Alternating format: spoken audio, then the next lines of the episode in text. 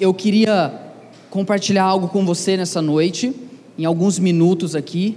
Eu vou ler um texto e eu quero que você acompanhe comigo. Esse texto está lá no Evangelho de Mateus, no capítulo 7, a partir do versículo 24. Ok, diz assim então a Bíblia: Portanto, quem ouve estas minhas palavras e as pratica é como um homem prudente que construiu a sua casa sobre a rocha três coisas acontecem, preste atenção. Caiu a chuva, transbordaram os rios, sopraram os ventos e deram contra aquela casa, e ela não caiu, porque tinha seus alicerces na rocha. Mas quem ouve estas minhas palavras e não as pratica, é como um insensato que construiu a sua casa sobre a areia. Caiu a chuva, transbordaram os rios, sopraram os ventos e deram contra aquela casa e ela caiu. E foi grande a sua queda. Versículo 28: Quando Jesus acabou de dizer essas coisas, as multidões estavam maravilhadas com o seu ensino, porque ele as ensinava, as ensinava como quem tem autoridade e não como mestres da lei. Se você puder fechar os seus olhos, quero fazer uma oração nesse momento. Senhor, nós estamos aqui diante da tua presença. Eu te agradeço pela vida de todas as pessoas que estão aqui. Te agradeço pela tua palavra que foi lida. Eu peço, Pai, que o Senhor nessa noite possa ah, falar ao nosso coração, que a tua palavra ela seja compreensível para cada um de nós. Que todos nós possamos ouvir a tua voz e eu peço, Espírito Santo, que o Senhor nos proteja e nos dê espírito de revelação e que nada venha atrapalhar, Senhor, a compreensão e a fé naquilo que vai ser pregado nessa noite, em nome de Jesus. Amém. A gente está falando sobre um tema esse mês, é uma série que a gente está trabalhando, que é vida sólida numa cultura líquida. Vida sólida numa cultura líquida. E é justamente o título daquilo que eu vou dizer para vocês hoje, baseado nesses versículos. Uma sociedade líquida é uma sociedade que está em contraste com uma sociedade sólida. Sociedade sólida é aquela sociedade que vem da era moderna, que tinha os seus uh, parâmetros e convicções muito bem rígidos e que demorava muitos anos para que esses parâmetros mudassem. A nossa sociedade, em contraste com a sociedade sólida, ela é caracterizada por aquilo que passa muito rápido. Tudo é muito rápido, as amizades são rápidas, ah, nós ficamos muito menos tempo nas empresas. Provavelmente o seu pai ou algum tio seu fez uma carreira numa empresa e você entra hoje na sua empresa já pensando quando que você vai sair de lá para abrir o seu próprio negócio e estamos muito uh, acostumados a nos livrarmos rápido das coisas, porque nós moldados por essa cultura, não queremos nenhum tipo de comprometimento com qualquer tipo de coisa, porque a gente muda muito rápido. A gente muda muito rápido ah, de trabalho, a gente muda muito rápido de faculdade, a gente muda muito rápido de namoro, a gente muda muito rápido de igreja, porque não queremos ser compromissados. Porque uma das grandes características da cultura líquida é que ela tem como característica coisas que foram feitas para não durar. É, por exemplo, o seu celular. Você tira ele da loja, ele já, já parece que, eu não sei, deve ter algum cronômetro ali dentro, que a hora que você liga ele pela primeira vez, ele já começa a contar ali, porque a ideia é que você não fique muito tempo com esse celular, né?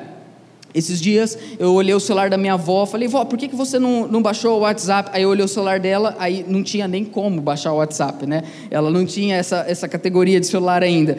E aí ela comprou, alguém da família deu o celular para ela, e é incrível, porque tipo, já faz alguns anos e é o mesmo celular. Para nós isso é um absurdo. Se olhar, se você, cara, você ainda tá com celular, pelo amor de Deus, cara, vende o celular, troca, porque o seu celular já está super ultrapassado. Tipo, já está no iPhone X e você está no iPhone 9. Cara, onde você está com a cabeça? Né? Então, a nossa cultura, ela tem essa característica. Ah, eu, me, eu, semana passada, pensando já nessa temática, eu fui levar o pedal do teclado para consertar num lugar aqui em Ribeirão Preto, numa assistência autorizada. Eu levei o pedal, o rapaz consertou. É, pelo menos eu acho que consertou, né, Camila? Consertou, tá, tá legal, ok. E aí, esse rapaz trabalha com isso, falou assim para mim: então, eu estou fazendo outras coisas. Eu comecei a trabalhar agora com perícia e tudo. Ele começou a contar para mim. Falei, mas por que, que você está fazendo isso? Ele falou, não, é porque na verdade o meu trabalho, daqui uns 10 anos, ele vai acabar. Aí eu fiquei mó triste, né, naquela hora. Eu falei, mas como assim? Por que, que vai acabar? Ele falou, porque não compensa mais consertar. A fábrica está fazendo um tipo de, né, de material agora, que aí ele usou a frase, ele falou, porque é, é feito para não durar. Eu falei, nossa, é muito mais próximo do que eu imaginava essa cultura. Aí ele falou, o preço para o conserto não vale a pena, você compra um novo. Né? Então é muito característico isso e as coisas são muito voláteis, muito passageiras. Ah, eu garanto para você que nos últimos anos, vários amigos seus ficaram para trás. Você já mudou de escola de inglês pelo menos umas três ou quatro vezes. Academia, então? Quantos planos que você já fez, que você já pagou, quantos esportes você falou agora vai e não foi? Por quê? Porque a gente não quer ter compromisso. Você já reparou, as hamburguerias, eles estão tentando fazer algo agora. Por exemplo, você vai lá e compra um hambúrguer. Eles te dão um cartão que se você comer mais 10 vezes lá, você ganha um hambúrguer. Aí você olha, cara, quando que eu vou comer 10 vezes aqui? Não faz sentido isso para nós, porque na cultura líquida nós somos simplesmente consumidores. Tudo o que fazem é para nós consumirmos. Aonde nós vamos, somos consumidores. Os filmes são para consumir, consumidores, muitas igrejas se tornaram para consumidores, ok? Muitas coisas são feitas. Então, o cliente, quando ele não se agrada com aquilo, ele simplesmente vai no concorrente, ele vai embora, ele não fica, ele não tem nenhum tipo de comprometimento. E a nossa vida está passando, e está passando muito rápido. E a gente está até curioso para saber como que a gente ficaria velho. é, cara, alguém até brincou semana passada, nossa, não sei o que aconteceu, que eu fui dormir, quando eu entrei no Facebook só tinha torcedor do Santos. Eu sou santista, tá bom? Eu achei muito boa. Tem gente que não entendeu a piada, não tem problema, você é, é amado da mesma forma. E a gente é tudo muito rápido, o aplicativo, as coisas, os vídeos, aquilo que viraliza. Quem viu o Chico essa semana, o cachorro? Cara, é tudo muito rápido. É, Tá vendo? É tão rápido, tem gente que não sabe do que, que eu estou falando. Eu estou falando de duas coisas que aconteceram nos últimos dias que mudaram o Brasil, que ajudaram a gente a ficar mais um tempo não trabalhando no horário que a gente deveria. Né? Então, nessa perspectiva, o que, que acontece? O que acontece é que a nossa vida está passando. Nós estamos envelhecendo e nesse processo existe um grande perigo. Presta atenção o grande perigo é o fundamento da sua vida estar também em algo líquido. O fundamento da sua vida estar em algo passageiro. O fundamento da sua vida estar em algo que em pouco tempo vai se tornar obsoleto. A minha proposta nessa noite é dizer que tem coisas na nossa cultura líquida que são ah, não tem o que a gente fazer. Tá aí as coisas, a tendência é cada vez mais serem descartáveis. Porém, existem algumas coisas na nossa vida que nós não podemos negociar e nós precisamos viver numa perspectiva sólida. Porque senão nesse processo cultural que nós estamos vivendo, queira você, sim ou não, você se perde e eu me perco, porque as nossas raízes e os nossos fundamentos estão ah, sob perspectivas de coisas líquidas. Para isso, tem um texto muito interessante que nós lemos. Esse texto, Jesus ele vai falar aqui sobre dois homens. Ele vai falar sobre um homem que ele intitula de prudente e ele vai falar sobre um homem que ele intitula de insensato. Jesus, aqui no capítulo 7 de Mateus, ele está no final do grande discurso na verdade, do maior discurso registrado na Bíblia. O maior discurso que Jesus fez é essa pregação aqui, que a gente historicamente chama de Sermão do Monte. Por quê? Porque ele estava no monte, é isso. Ele estava numa montanha e ele subiu lá e pregou para várias pessoas e ficou conhecido como Sermão do Monte. O Sermão do Monte é incrível, porque o Sermão do Monte, Jesus ele vai trabalhar praticamente todos os assuntos da nossa vida. É no Sermão do Monte que Jesus vai ensinar como que você tem que se aproximar de Deus. E ele vai começar dizendo: Bem-aventurado os pobres de espírito. não é? Ele começa ali, tem várias, na verdade, nove bem-aventuranças. Ele fala como que eu olho para Deus, como eu me relaciono com Deus. Depois, nesse mesmo sermão, Jesus vai, além de nos ensinar chegarmos diante de Deus, ele vai nos ensinar como que nós vamos lidar com as pessoas. E é aí, nesse sermão, que ele vai falar o seguinte: se alguém ferir a sua face por um lado, vire o outro lado. Sabe esse versículo que você já ouviu que é terrível, assim, que você fala, não é possível. Esse versículo é no Sermão do Monte, que ele está registrado. É no Sermão do Monte que Jesus vai não apenas nos ensinar a estarmos diante dele e também diante das pessoas, mas no Sermão do Monte, Jesus vai nos ensinar a orar, ou, em outras palavras, a falar com Deus. Tem uma parte que fala assim: Pai nosso que estás no céu, santificado. Já ouviu isso em algum lugar? Está no Sermão do Monte. O Sermão do Monte vai nos ensinar a ajudar as pessoas. Ele vai nos ensinar a ajudar aqueles que têm fome, a ajudar aqueles que são pobres, e ele vai nos ajudar, nos ensinar a como que nós podemos cuidar de pessoas. Ele vai dizer: que a tua mão direita não veja o que a tua mão esquerda faz. Porque hoje a gente vai ajudar alguém, aí tem um cara lá, todo machucado, mendigo na rua, e aí você vai lá, poxa, coitado desse mendigo, eu vou comprar uma esfirra para ele. Aí você, gente, tô aqui, ó, na Francisco Junqueiro, eu quero falar um negócio para vocês. Gente, olha a situação desse mendigo aqui. Pessoal, vamos todos ajudar. Olha aqui, eu já fiz a minha parte, comprei uma esfirra ali no Habib's para ele. E, sabe? E Jesus fala, cara, no Sermão do Monte, ele diz que você, quando for ajudar alguém, ninguém tem que saber, nem mesmo você. Então, ele vai trazendo uma série de diretrizes, ele vai nos ensinar a jejuar, tantas coisas. Você, como um bom cristão, deveria conhecer muito bem o Sermão do Monte, porque é o código de ética da vida cristã. Ele nos ensina como que a gente tem que viver. E ele é muito sólido. Ele é muito assim, cara, é isso que você tem que fazer, é isso que você não pode fazer, e aí Jesus, ele termina esse sermão falando essa parte que nós lemos aqui. Ele vai falar, ó, tem dois tipos de homem, tem o insensato e tem o prudente. O prudente é aquele que construiu a sua casa sobre a rocha. O insensato é aquele que construiu a sua casa sobre a areia ou sobre algo líquido, poderíamos dizer, uma cultura líquida. E aí Jesus vai dizer: aquele que ouve e pratica as minhas palavras, ele vai ser como o homem prudente.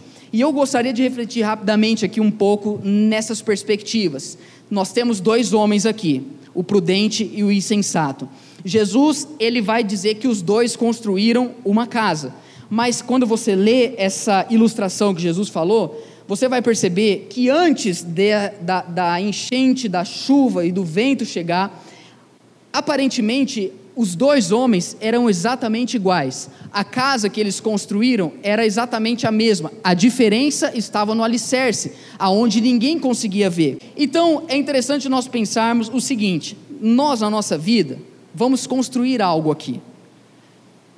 Hoje vai ficar muito claro para você e para mim que qual homem nós somos. Somos o, somos o prudente, somos o insensato não há escolha, você vai construir uma casa. E a casa eu quero chamar de vida. Jesus fala, né? Que esses homens construíram uma casa. Vamos usar, esses homens construíram a sua vida. Você que constrói a sua vida. Preste atenção, você pode estar vivendo numa cultura altamente é, volátil, passageira, e você pode olhar para o seu lado e terem pessoas que não estão construindo absolutamente nada ou às vezes você olha até mesmo dentro da sua casa. Você olha para a sua casa, para as pessoas que estão perto de você, elas não construíram nada. Mas isso não é uma desculpa para você também não construir nada. Todos nós que é, vamos decidir o que nós vamos fazer da nossa vida. O que, que a gente vai fazer da nossa vida? Ninguém vai fazer isso por você.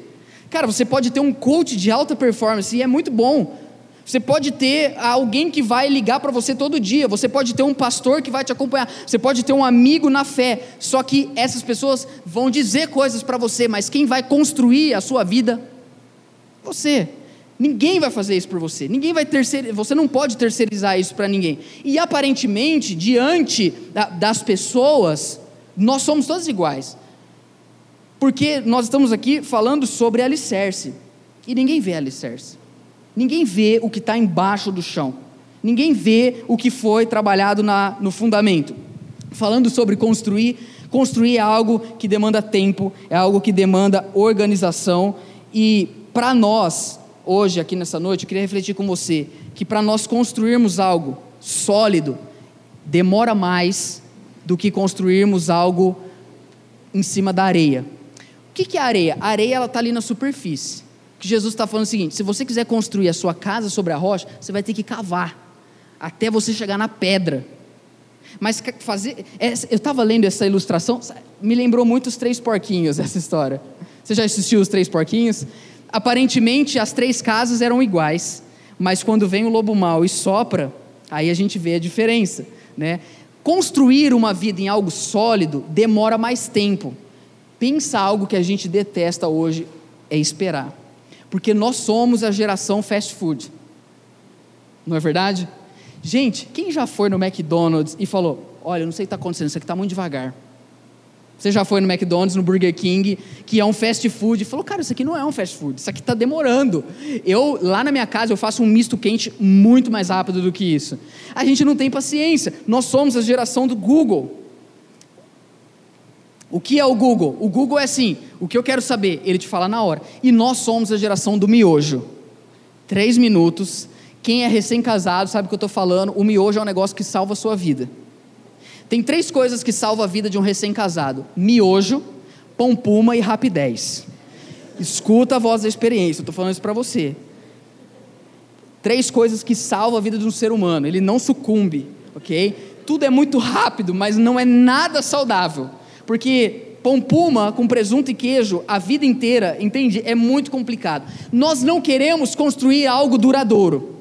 Nós queremos algo rápido.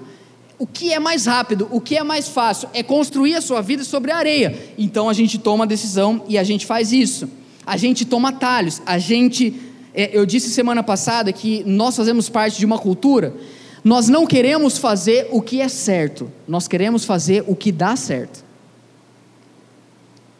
E muitas vezes o que dá certo hoje não é o que é o certo. E às vezes fazer o que é o certo vai demorar mais para trazer resultado. Mas isso tudo fala de construir uma casa sobre a areia. O que é areia? Areia é algo. Você já jogou bola na areia? Cara, é terrível. Você já correu na areia? Sabe, eu lembro quando eu fazia futebol, eu jogava num um grande time aqui de Ribeirão, o Green Planet. Alguém é dessa época? é onde é o supermercado Açaí. O Luiz, o Ítaro. Eu jogava bola lá e a gente tinha o treino físico. E o dia que eu mais odiava é quando a gente tinha que jogar na areia. Cara, era terrível, porque a areia ela não te dá suporte. A areia ela não te dá sustento. Então você vai pisando, você vai afundando e isso vai prejudicando, ok? Mas fazer algo, uh, um cimento, fazer algo na rocha ali dá mais trabalho só que depois o resultado é muito melhor. O que é fundamentar uma vida na areia hoje? Eu diria para você, eu estou falando de fundamento, eu estou falando daquele negócio que é o sustento. Tem alguma coisa na sua vida que se de repente for tirada, você desaba. Eu não sei. Eu não sei o que, que na sua vida, que se hoje você não tivesse mais, você poderia assim, você perde a razão de existir. Geralmente esse é o eixo da sua vida algumas coisas que são areias que a gente pode fundamentar a nossa vida. Por exemplo, na nossa aparência física. Tem pessoas que a coisa mais importante para elas é elas mesmas. Então, elas olham no espelho e o fundamento da vida delas é ela mesma. Agora, tem um problema esse negócio de aparência, porque tem dia, até falei com a Suzana esses dias, que a gente acorda, a gente olha no espelho e fala: Cara, você é muito gato, velho. Nossa, você é demais, velho. Aí esse dia a gente vai para o trabalho, sabe? A gente vai para a faculdade, todo descolado, tipo Homem-Aranha, assim, naquela parte, sabe? Mas tem dia, cara, que você acorda, você olha para o espelho, você fala, Deus, eu acho que o Senhor errou alguma coisa aqui. Né? Eu não sei qual é a frequência, né? qual é a tensão na sua vida, se você tem mais dias para o bom ou para o ruim. O fato é, meu amigo, que um dia você vai ficar velho. O Face App já mostrou, e o negócio vai. Não, é, é, aquilo ali ainda ficou bom para você. Se, a, se o teu eixo, se, presta atenção, se o teu eixo é a tua beleza, você está perdido, porque isso é como areia. Quanto mais os anos vão passando, você entendeu? Mais as coisas vão complicando para o seu e para o meu lado. Outra coisa que pode ser uma areia que a gente vai fundamentar e vai ser a razão da nossa vida: amizades. Tem gente que ela vive em função das amizades.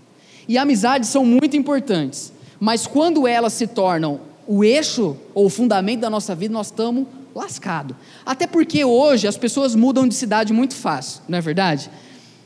Você tem lá um grande BFF que vê seriado com você, que, que maratona Stranger Things em um dia com você. De repente, aquela pessoa fala: Meu, eu estou indo embora, eu vou mudar de cidade. Nossa, aquilo ali é, sai o teu chão. Ou o que dizer aquelas suas grandes amizades que você perdeu na eleição que passou, que saiu do grupo da família, e aquilo ali era o teu centro, sabe? Tem gente, gente, concorda comigo? Tem gente que não faz nada sozinho, ela sempre precisa ter alguém. Aí, aí vem aqui em casa, por quê? Porque eu estou sozinho. É muito bom a gente ter amizade, o problema é quando elas se tornam o eixo da nossa vida. Outra coisa, que às vezes a gente faz o eixo da nossa vida, namoro. Quem namora aqui, levanta a mão. Quem é casado aqui, levanta a mão. Muita gente encalhada aqui nessa noite, pessoal. Porque três levantou a mão no namoro. Não, quem namora aqui, levanta a mão, pelo amor de Deus. Tá bem alto. Quem é casado, levanta a mão. Olha esse lounge hoje. Nós vamos conectar pessoas nessa noite. O problema é quando a gente está fundamentando a nossa vida no namoro e não tem nada mais líquido do que namoro, não é verdade? A pessoa chega, aí ela está com um bafo, olha, eu quero terminar com você, entendeu? Tem uma opção, sei lá, cara, bebe gasolina, alguma coisa do tipo. Mas hoje tudo é muito rápido, tudo a gente joga fora. Tem pessoas que a base da vida delas é o dinheiro. Se ela tem dinheiro, ela está bem fundamentada. Se ela está passando perrengue, acabou a esperança, acabou a razão de existir. Tudo isso é areia, eu poderia falar várias outras coisas. Jesus está dizendo, cara, não construa a tua vida na areia. Deixa eu dizer algo para você. Tudo que você tem hoje pode ser muito bem tirado de você. A sua beleza pode ir embora, o seu trabalho, que às vezes é o eixo da sua vida, você pode ser demitido o seu namoro, o seu casamento, os seus filhos, os seus pais, tudo isso pode, no estalar de dedos, ser tirado de você. Então, o, o que eu diria para você é o seguinte: tudo aquilo que pode ser tirado de você não é digno de se tornar a razão da sua existência. Tudo aquilo que pode ser tirado de você não é digno de se tornar a razão da sua existência. Porque existe algo que, que tem em comum entre o homem sábio e o insensato. Independentemente se a sua vida é fundamentada em algo sólido, ou em algo líquido ou areioso, como nós falamos aqui, tanto para você sábio quanto para você imprudente, vai chegar um momento de prova na sua vida, que é o que Jesus disse nesse texto: que vão vir os ventos, vai vir a chuva, e vai vir a enchente, e o texto é muito forte, Jesus fala, e eles deram contra a casa, contra a sua vida, contra a minha vida. Coisas que aparecem na sua vida que você não tinha calculado. Coisas que aconteceram com você, ou que vão acontecer, que você nunca planejou aquilo. A pergunta é: depois que é, as coisas começarem a sair do seu controle, você vai permanecer de pé? Você vai continuar fundamentado. E eu quero abrir aqui duas questões nessa parte. Primeiro, nós fazemos parte de uma geração, alguns já chamaram de mimimi, mas que para mim, a nossa geração, ela, ela é muito intolerante à dor. Porque nós somos intolerantes a muitas coisas. Nós, alguém já disse, a gente é a geração do pão sem glúten, do leite sem lactose, do café descafeinado a gente, a gente é muito frágil, presta atenção nisso. A gente acha que a gente é forte. Mas nós somos uma bela de uma casa construída sobre areia. Não precisa de muito para a gente se sentir pouco.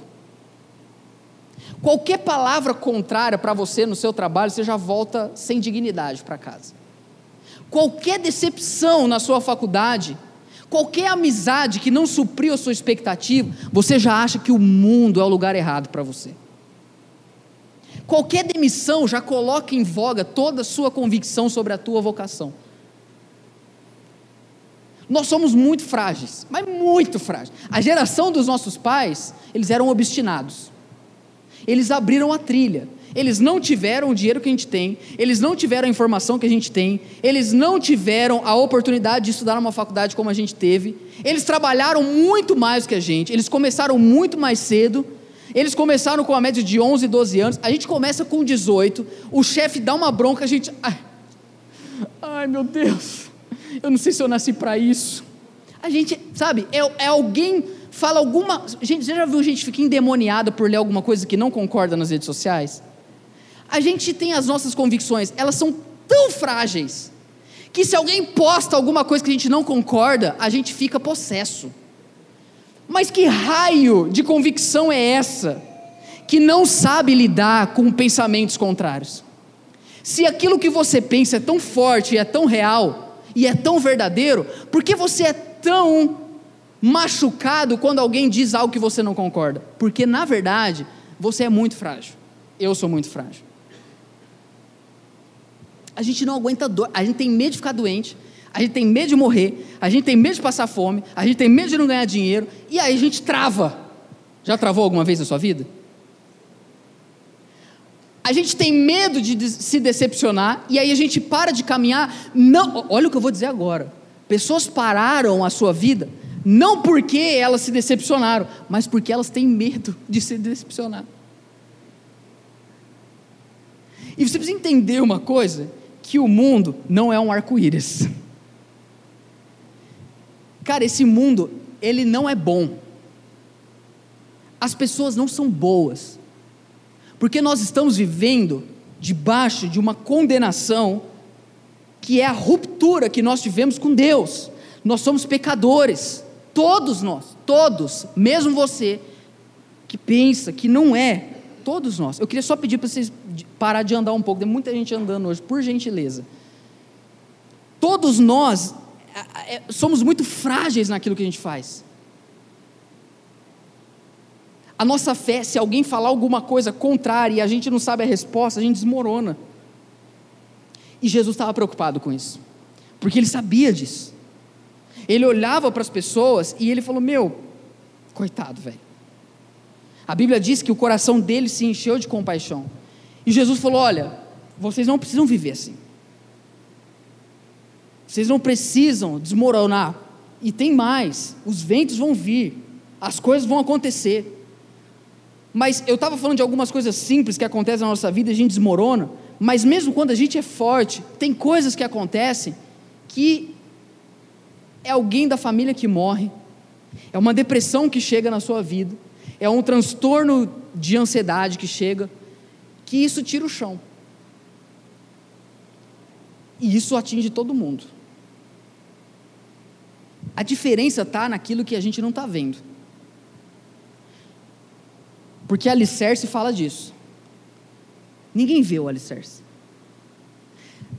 Deixa eu dizer algo para você. As pessoas estão muito felizes no seu Instagram. Eu vou dizer algo. Elas não são daquele jeito na vida real. Elas não são daquele jeito. Ninguém é feliz o tempo todo. Ninguém tem convicção o tempo todo. A diferença é o alicerce. E alicerce a gente não enfeita. O que, que a gente enfeita? A gente enfeita a nossa casa. Alicerce ninguém vê. Não precisa provar para ninguém que você é forte. Presta atenção no que eu estou dizendo, olha aqui para mim. Você não precisa provar que você é forte. Você nem deve.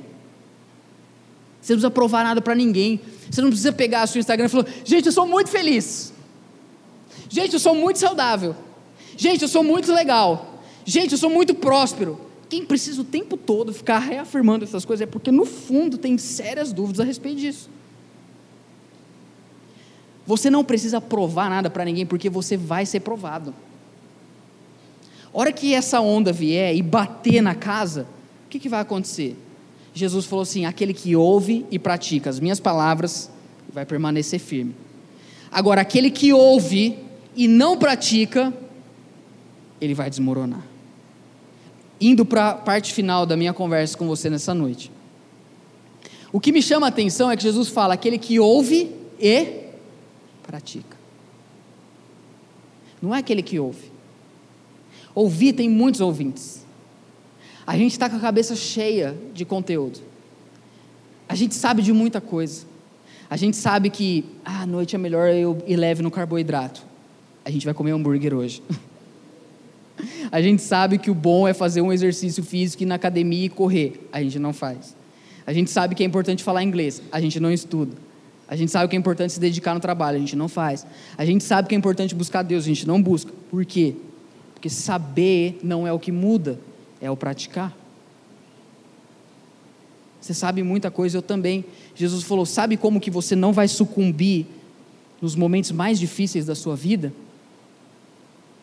Quando você está praticando o que eu falei.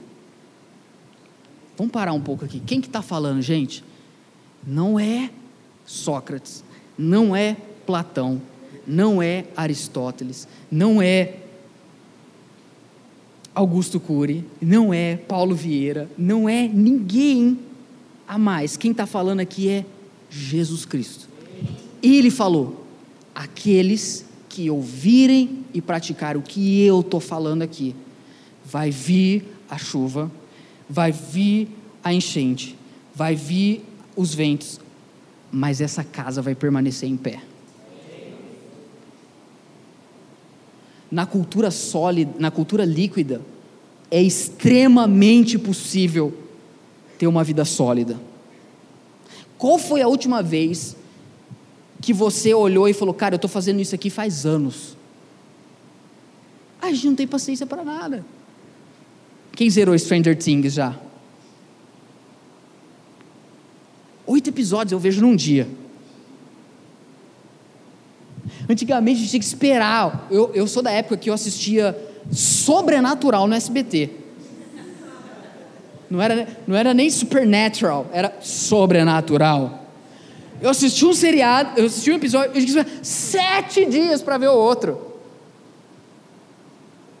Cara, hoje a gente zera, maratona o negócio. Jesus está falando, vocês têm que praticar, vocês têm que viver. Agora eu pergunto para você, qual foi a última vez que você deu continuidade na sua vida com Jesus? Eu conheço várias pessoas que ficaram para trás, elas ouviram, mas ouvir não garante, tem que praticar. Harold Kirchner, um famoso uh, rabino, ele diz que a verdadeira religião não é aquilo que você crê, mas é aquilo que você faz. O que Jesus fala aqui está em total conexão com o que a Bíblia diz. E eu vou dar dois exemplos. Eu vou falar primeiro Tiago. Tiago fala assim: a fé sem obras é morta. Se você fala que crê, mas vive como se não crê, você não crê de verdade. O apóstolo Paulo fala o seguinte: no fim, não importa circuncisão ou incircuncisão, mas a fé que atua pelo amor é uma fé que transborda. Por que, que Jesus está falando isso? Aquele que ouve e pratica. Por que, que ouvir e praticar o que Jesus fala é que vai me dar uma vida sólida? Por que, que não é só crer? Porque um dia falaram para você e falaram para mim que se a gente cresce em Jesus, pronto, você ia prestar a FUVEST e ia passar na primeira. Em nome de Jesus da Fabíola que eu declaro. Você ia, você crê em Jesus? Cara, vai para o seu trabalho, você vai ser promovido amanhã. Você crê em Jesus, você nunca vai ficar doente. Você crê em Jesus, você vai ficar rico. Se alguém te falou isso, é mentira. Porque a Bíblia não fala da perspectiva de crer, ela fala da perspectiva de crer e viver isso. Jesus está falando, aquele que crê e praticar as minhas palavras. Por que, que Jesus está falando isso? Veja, ele não fala aquele que crê e praticar as palavras do fulano, ele está falando as minhas palavras. Porque Jesus, ele não está desassociado das palavras dele. Olha que legal que eu vou dizer agora. Olha que legal isso. Jesus, ele, ele é a palavra de Deus. João começa dizendo: no princípio era a palavra. No princípio era o Verbo, e o Verbo era Deus, estava com Deus, ele se manifestou em carne a todos, e todos viram a glória do, a glória do unigênito do Pai. Jesus, ele, ele não disse assim: olha, algumas coisas que eu falo é verdade. Ele disse: eu, eu, eu sou a verdade, eu sou o caminho, eu sou a. Então ele disse: o que eu digo não está desassociado de quem eu sou é que isso é muito difícil para nós entendermos hoje, porque nós estamos altamente desconexos daquilo que a gente fala. Ou vai dizer para mim que alguém já não falou assim para você: que hora nós vamos marcar nosso café? Sete da noite, o cara fala, sete da noite eu tô lá. Quem alguém já falou assim para você, cara, é, onde vai ser o teu aniversário? Ó, oh, vai ser no Outback. Vou estar tá lá. A pessoa falou para você assim: Olha, eu vou namorar com você porque você é a mulher da minha vida. E eu vou ser fiel a você para sempre. Duas semanas, alguém marcou o cara no Instagram, você viu ele com outra. No Instagram. Desassociado da palavra. Quantos casaram e falaram, eu vou ser fiel a você para sempre? Por quê? Porque nós, corrompidos pelo pecado, estamos desassociados da, daquilo que a gente fala. Ninguém bota fé no que a gente fala. Você já reparou que hoje, qualquer coisa. Quem já alugou apartamento aqui? Por que, que quando você vai alugar apartamento, o, o, o proprietário, ele não chega e fala assim: Você promete que você vai pagar o aluguel? Sim, eu prometo. Ok, pode entrar. Ninguém leva a sério o que você fala. Você vai lá no cartório, você vai reconhecer a bendita da firma, que firma nada mais é do que a assinatura. Você vai reconhecer, tá lá, três cópias, aí você leva, tá lá, ó, aí você põe no quadro tudo, pronto. Você já parou para pensar que antigamente não tinha cartório? Como que os negócios eram feitos? Palavra. Agora, na cultura líquida, a gente vê pessoas que falam algo e que passou um ano e elas já não concordam com nada que elas falaram antes. Mas Jesus não é assim. Quando Jesus fala, aquele que ouve e pratica as minhas palavras, ele está querendo dizer assim: aquele que ouve e pratica as minhas palavras é porque realmente crê em mim. Porque o que eu falo, Jesus diz, não está desconectado de quem eu sou. Porque Deus não mente. Jesus não mente porque Ele é a verdade. Se Ele falou: Vinde a mim, todos que estão cansados, sobrecarregados, e eu vos aliviarei, pode ter certeza, isso é verdade. Se Ele falou assim: Aquele que crê em mim, ainda que morra, viverá, fica tranquilo. A hora que seus olhos se fecharem para a história e se abrirem para a eternidade, Jesus vai estar esperando você. Se ele falou para você, o diabo veio para matar, para roubar e para destruir, mas eu vim para que tenham vida e vida em abundância. Se você crê e pratica o que ele diz, pode ficar tranquilo, a sua vida vai ser uma vida próspera aqui na terra. E se ele falou, eu estou indo, mas eu vou voltar, é porque ele vai voltar mesmo. Ele vai voltar, cara. Ele disse. Eu me lembro aquela passagem quando eles estão ali, ficaram a noite toda e não pescaram. E eu termino contando isso. E não pescaram, e, sabe, sabe quando nada dá certo na sua vida? Tudo que você está fazendo, parece que assim, tem um grupo de trabalho na sua faculdade, está indo tudo bem, você entra, ele. você é tipo Jonas, assim, sabe? Onde você chega. Cara, eles estavam ali completamente assim, desolados. Jesus falou, chegou e falou: Ah, joga de novo. Aí o cara falou: Jesus, é, o senhor não está entendendo, a gente está aqui a noite inteira e não rolou. Será que não é melhor a gente ir para outro lugar? Jesus falou: não, pode jogar. Aí Pedro, ó, oh, Jesus, na verdade eu não acredito muito, mas porque você está falando, eu vou fazer isso. Sobre a tua palavra lançarei as redes. Por quê? Porque a palavra de Jesus não volta vazia, porque o que ele diz é o que ele é. Ele não mente. A Bíblia diz: Deus não é filho do homem para que minta, e nem filho do homem para que se arrependa. Jesus não é aquele que marca um café no fim do dia com o amigo e a hora que chega no meio da tarde fala: Cara, por que, que eu fui marcar isso? Já passou por isso?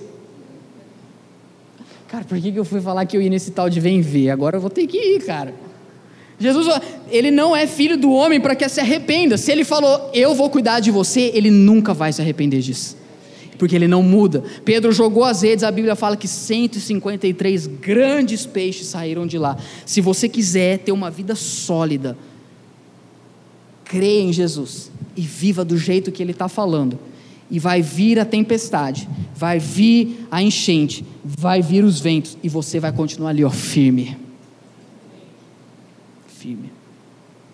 Você, aí, aí faz sentido o salmo mil cairão até lá, dez mil à tua direita, e tu não serás atingido. Se prepare para ver gente na sua vida ficar para trás. Se prepare para ver pessoas te abandonando. Se prepare para ver pessoas abandonando Jesus. Mas se você crer e praticar o que ele diz, essas coisas vão ir passando por você. Mas até o último dia da sua vida, você vai estar firmado nele. O meu convite para você, cara, não construa a sua vida em coisas passageiras. Tudo aquilo que pode ser tirado de você não é digno de ser a razão da sua existência. Se Jesus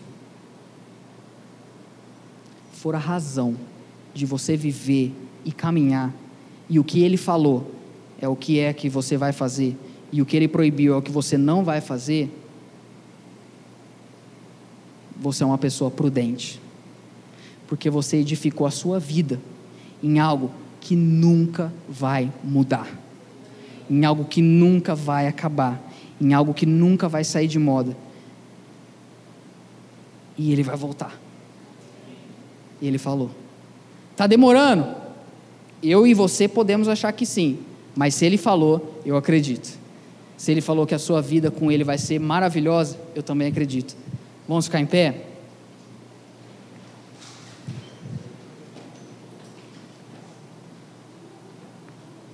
A gente desmorona diante das lutas, não por causa das lutas. Olha aqui para mim, a gente desmorona diante das lutas porque nós não temos alicerces.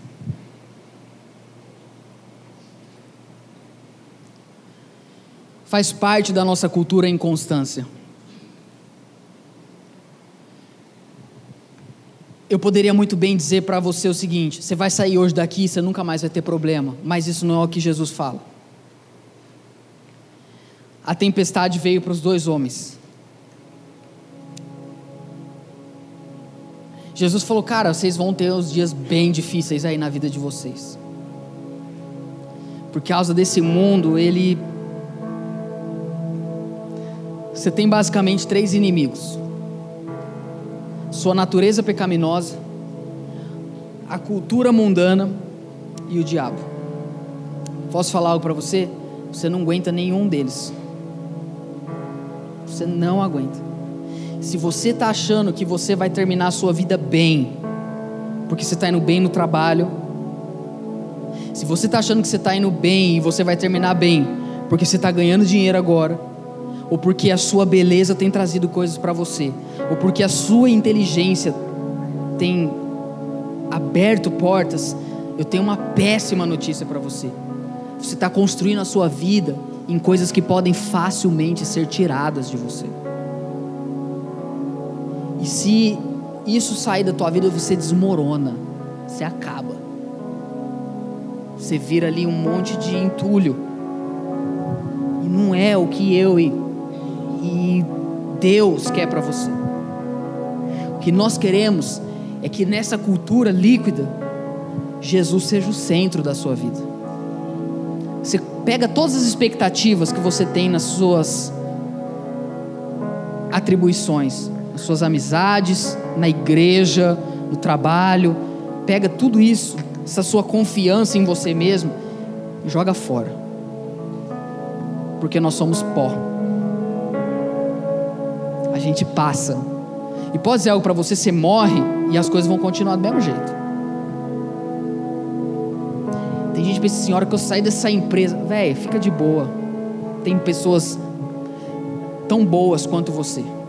E às vezes até melhores. Tem pessoas que pensam assim, é, mas ninguém é como eu. Não. Realmente, tem gente muito melhor.